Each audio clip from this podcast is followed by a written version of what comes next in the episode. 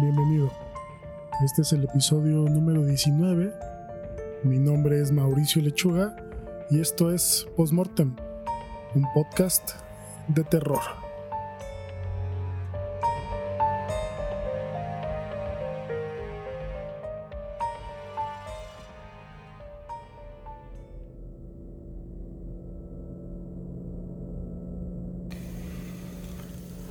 Compartiendo esta historia porque fui obligado a escucharla el Halloween pasado y me siento tan descolocado y con una comezón tan horrible que necesito sacarlo de mi sistema.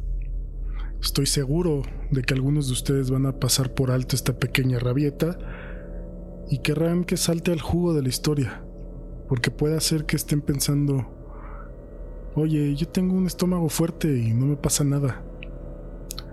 Bueno, pues empezaré.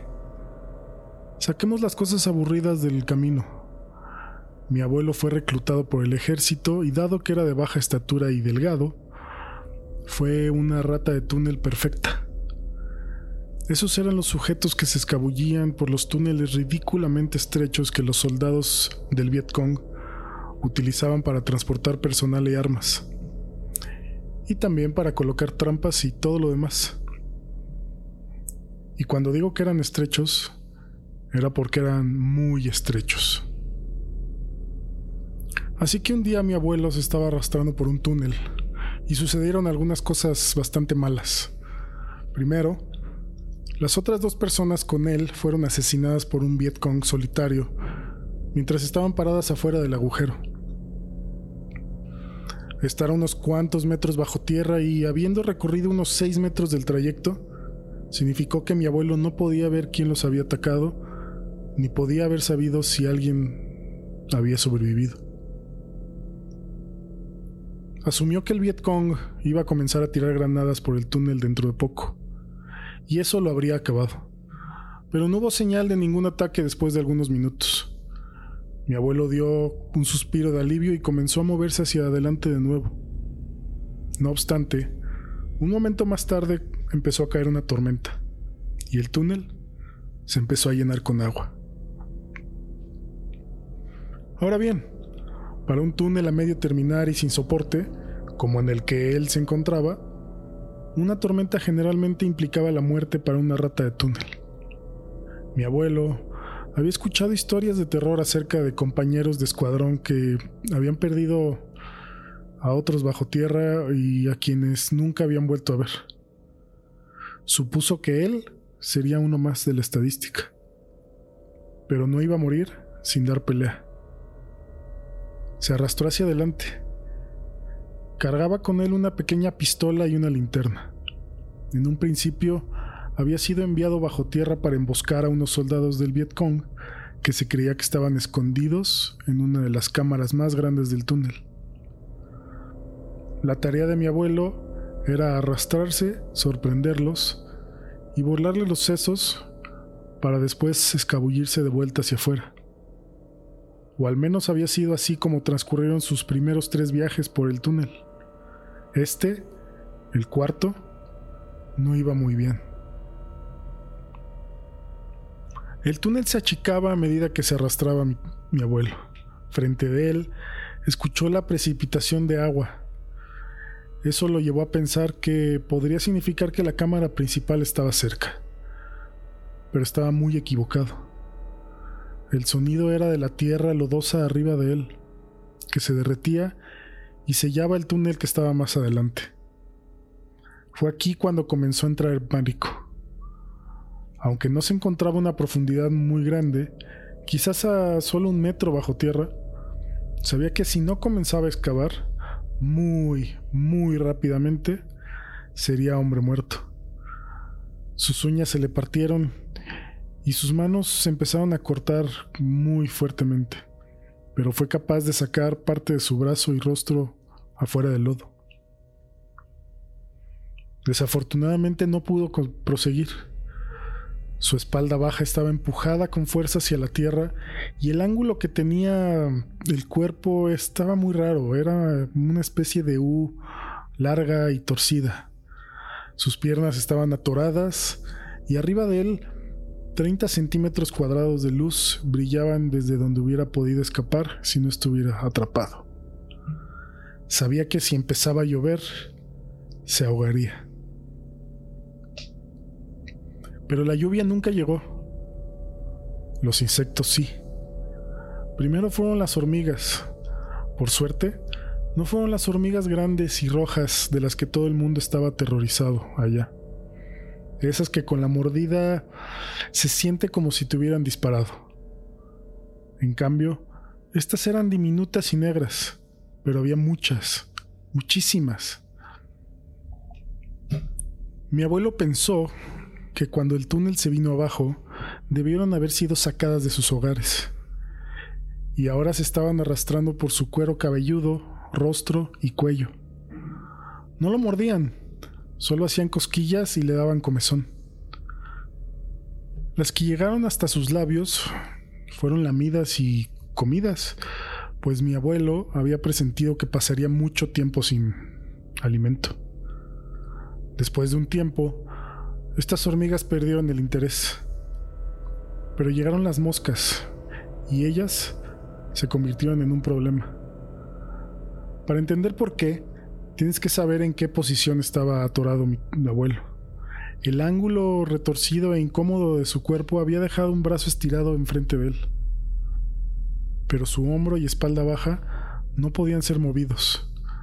Así que tenía un poco de movimiento en su brazo superior, muñeca y mano pero todo por debajo de su codo básicamente estaba paralizado. ¿Por qué es relevante esto? Porque su axila estaba expuesta. No mucho, quizás solo algunos centímetros de abertura. Pero eso fue más que suficiente para las moscas. Y estas fueron muy, muy atraídas por la axila cálida y húmeda de mi abuelo. Durante una hora, 20 o 30 moscas gordas, cafés, se dirigieron hacia su axila derecha. Se quedaban por un tiempo, usualmente no más de 6 o 7 moscas en un momento dado, antes de que se fueran volando. Por supuesto, mientras estaban adentro lo mordieron. El dolor era agudo y terrible, según lo describió él. Le recordaron esa comezón profunda y punzante de las moscas de caballo, halladas en la playa cerca de donde había crecido cuando era niño. Y no podía impedir que siguieran haciéndolo. Lo único que podía hacer era apretar sus dientes. A medida que el sol bajaba, las moscas comenzaron a perder su interés y se fueron volando. Supo que unas cuantas se habían quedado a hacer un nido porque sentía movimiento contra el vello de su axila. Pero la mayoría ya había partido. Ahora solo quedaron los mosquitos para atormentarlo con mordidas infinitas y gargantas sin fondo. De alguna forma, se quedó dormido. A partir del momento en el que el sol salió de nuevo, nuevos insectos lo visitaron. De todos los insectos grandes y tropicales que había visto en Vietnam, estaba agradecido hasta el momento por haber evitado a los cien pies gigantes de los cuales había oído hablar. Cosas furiosas y enormes, tan grandes como el antebrazo de un hombre y tan gruesos como una botella de cerveza. Uno de sus compañeros de escuadrón más sádicos escondió uno en el catre de otro pobre bastardo. Le mordió los pies y dedos diez veces antes de que siquiera pudiera salir de la cama. Mi abuelo incluso odiaba a los pequeñitos que encontraba a veces en el sótano de su casa, así que la idea de uno gigante hacía que su sangre se pusiera fría. Cinco minutos después de que había abierto sus ojos a la luz de la mañana, uno de estos se arrastró sobre su mano y se enroscó alrededor de su muñeca. Mi abuelo estaba demasiado aterrorizado como para moverse. El poco movimiento que aún conservaba en su mano y muñeca pudo haber sido suficiente como para sacudírselo, pero prefirió no arriesgarse. Así que esperó. aparentemente a la cosa le gustaba a mi abuelo, porque permaneció encima de él por mucho más de una hora antes de que mi abuelo ya no pudiera lidiar con el estrés. Trató de agarrar al insecto en su puño, pero al instante que comenzó a moverse, la cosa lo empezó a morder. Mi abuelo fue capaz de darle un buen agarre y lo apretó tan fuerte como pudo. El cien pies se partió por la mitad en su mano y derramó jugos desagradables por su brazo. Los dos pedazos de su cuerpo cayeron por el agujero, pero la parte frontal aún retenía un poco de vida. Y a medida que moría, mordió a mi abuelo en la nariz y en los labios hasta que éste se vio obligado a arrancarle la cabeza con sus dientes para poder acabarlo. El resto del día se la pasó sufriendo en tanto las moscas hacían un enjambre alrededor del cadáver del cien pies. No se cansaban de él. Durante horas extenuantes las vio comer y cagar y coger por todas las partes de ese insecto monstruoso. El jugo en su brazo, que se había derramado por todo el trayecto hasta su axila, también era como un néctar de los dioses para las moscas. Más y más de ellas volaban de adentro hacia afuera de la axila. También podía notar que más de ellas estaban quedando dentro de sus confines húmedos. Los pinchazos, la comezón y las sensaciones de cosquilleo eran más tortuosas que los pedazos asquerosos de cien pies que se había tragado. Las hormigas también habían notado el cadáver del cien pies. Esta vez, las pequeñas no eran la única variante. Los monstruosos rojos con las mandíbulas detestables habían llegado. Pero mi abuelo tuvo suerte, pues estaban más interesadas en matar a las hormigas pequeñas que en molestarlo a él. Sí nos contó que una de ellas le mordió la esquina de su ojo izquierdo, pero el dolor había sido mucho más leve del que las maricas del campamento siempre se estaban quejando. En fin, de vuelta en el infierno. Había empezado a llover y esta fue una bendición mezclada para mi abuelo. La gran mayoría de los insectos se dispersaron para buscar terreno más elevado, pero estaba bastante seguro de que el agujero se iba a llenar con agua y de que terminaría ahogado. Bueno, no se llenó y no se ahogó Incluso tuvo la oportunidad de beber un poco de agua de lluvia.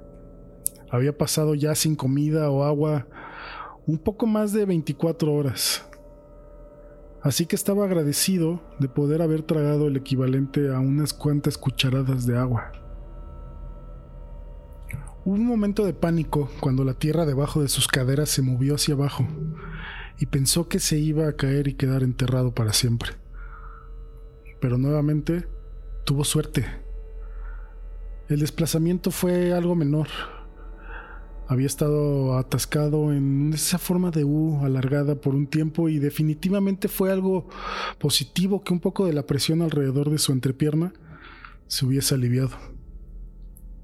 Fue capaz de menear sus caderas y trasero un poco, y supuso que quizá había algunos 5 centímetros de espacio en esa área, pero nada más que le brindara alguna esperanza de poder arrastrarse hacia afuera. Se quedó dormido al atardecer y fue despertado antes de que el sol saliera por un dolor severo en su axila. Supo desde un comienzo que las moscas habían estado ocupadas dañando su piel y probablemente comiéndosela. Se había resignado ante este hecho Siempre y cuando no fuera otro cien pies, no se iba a quejar. Pero este dolor era nuevo y era impresionante. Las mordidas llegaron con mucha más frecuencia y sentía muchas de las moscas moviéndose alrededor. Ese dolor, a pesar de su severidad, fue mitigado por lo que vino después. Solo déjenme dar a entender esto. No quiero contar esta parte de la historia. Es bastante gráfica y grotesca. Solo pensar en ello me da escalofríos y un poco de asco. Pero maldita sea, es esencial para la experiencia. Y me disculpo por adelantado porque tengas que escucharlo. Trataré de hacerlo lo más rápido posible. La caída de la Tierra fue el resultado de una colonia de hormigas que colapsó, una muy grande. Todas las hormigas salieron de los vestigios y se habían estado quedando en la superficie de la Tierra justo arriba de las caderas de mi abuelo. Pero a medida que él comenzó a acomodarse en la nueva posición a lo largo de la noche, las hormigas se agitaron y lo emboscaron. Y con él me estoy refiriendo a su entrepierna. Quizá la única cosa que igualó el horror en la sala de estar mientras mi abuelo hablaba sobre las hormigas que se arrastraron dentro de su pene y llano fue lo fuerte que se rió mi abuela a medida que lo contaba. Tengo que acercarme bastante para ver las cicatrices, exclamó entre lágrimas de risa que recorrían sus mejillas. La nueva novia de mi hermano se puso verde y abandonó la habitación mientras mi hermano corría detrás de ella. Mi abuelo y mi abuela compartieron un beso y continuaron la historia. Con hormigas hasta el fondo de su pene y culo, y moscas construyendo un proyecto hogareño en su axila, mi abuelo sufrió por los siguientes dos días en medio de una neblina de dolor y miedo. La ausencia de comida y agua habían cobrado su factura. Nos dijo que esto fue útil en cierta forma. El dolor se hizo menos agudo a través de los altibajos de su estado de conciencia. Transcurrieron un par de días más y se dio cuenta que casa había permanecido atascado por una semana. Las lluvias lo habían mantenido hidratado solo lo suficiente como para permanecer con vida. Su axila estaba entumecida por todo el trayecto hasta la última costilla de su lado derecho. Las moscas estaban ignorando lo demás y solo estaban saliendo y entrando desde la axila. Las hormigas aventureras habían perdido el interés después de un tiempo, pero de vez en cuando sentía una punzada terrible en áreas increíblemente sensibles. Y el tiempo pasó. Un día, por la tarde, escuchó disparos. Había estado escuchando lo mismo en buena medida desde que se había quedado atorado, pero siempre fue muy a la distancia, bastante lejos, como para que tuviera alguna esperanza de que pudiera ser rescatado. Pero esta vez fue bastante cerca y esto le dio mucha esperanza, una sensación de anticipación la cual fue arruinada por la preocupación de que había sido encontrado por el bando equivocado pero para su asombro, no fueron los soldados del Vietcong a quienes había escuchado gritar después de todo. Mi abuelo comenzó a menear su mano con el poco movimiento que podía invocar, y escuchó a alguien gritar, Oye, hay un brazo por allá. Mi abuelo gritó de regreso de forma incoherente, y fue recibido pronto por el panorama de un soldado de los Estados Unidos observándolo desde arriba. Les tomó al soldado y a sus compañeros de escuadrón diez minutos para desenterrar a mi abuelo del agujero. Él los recuerda a todos maldiciendo con alguna variación de por la puta madre después de que lo habían liberado. Alguien comunicó su posición por medio de la radio y después de una cantidad de tiempo indefinida, un helicóptero aterrizó en un claro cerca de ahí. Mi abuelo, cargado en una camilla, fue levantado hacia el helicóptero. El médico que había traído para el viaje cortó la camisa de mi abuelo y vomitó sin pensarlo.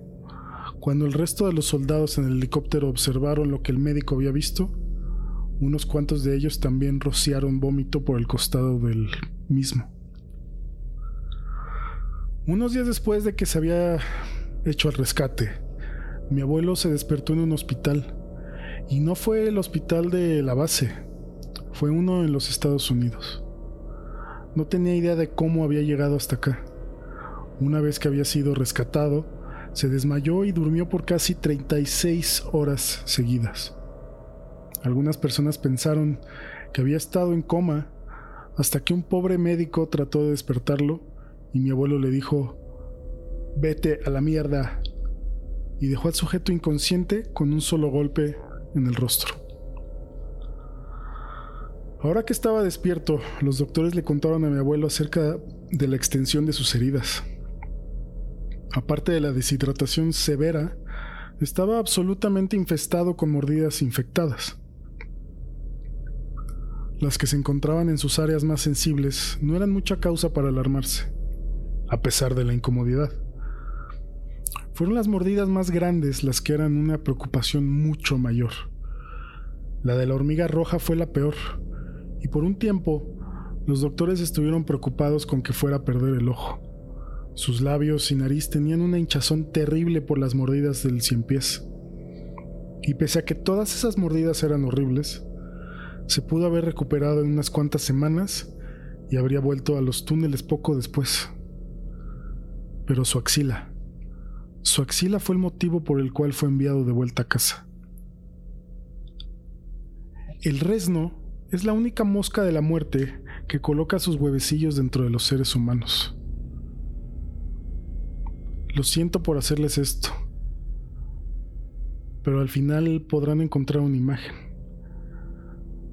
Hasta que ocurrió la experiencia de mi abuelo, nadie ni siquiera sabía que los resnos existían en Vietnam pero aparentemente es así.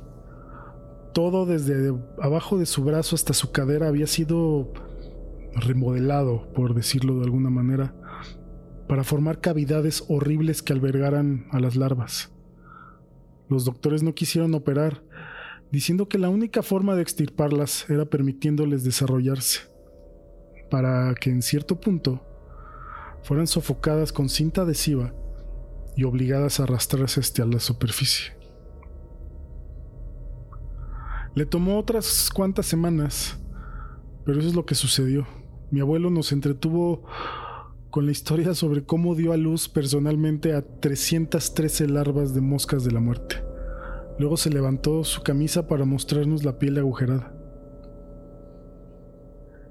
Ninguno de nosotros dijo algo después de eso. Él había terminado con su historia y después de meterse un pedazo de pastel de fruta en la boca, se fue con mi abuela ambos riéndose durante todo el camino hacia la puerta. No sé qué más decir. Así que, fin. Este es mi abuelo. Te deseo un feliz Halloween.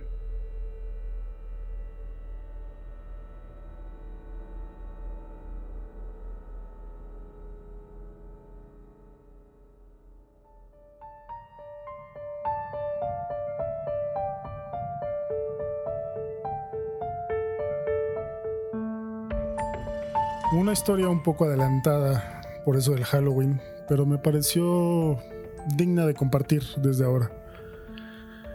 Espero te haya gustado y que no te haya causado mucho asco.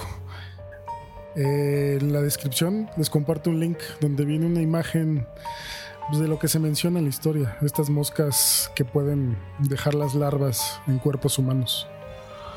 Se recomienda algo de discreción, claro. Te espero en el próximo episodio, la próxima semana. Se vienen buenas noticias. Gracias.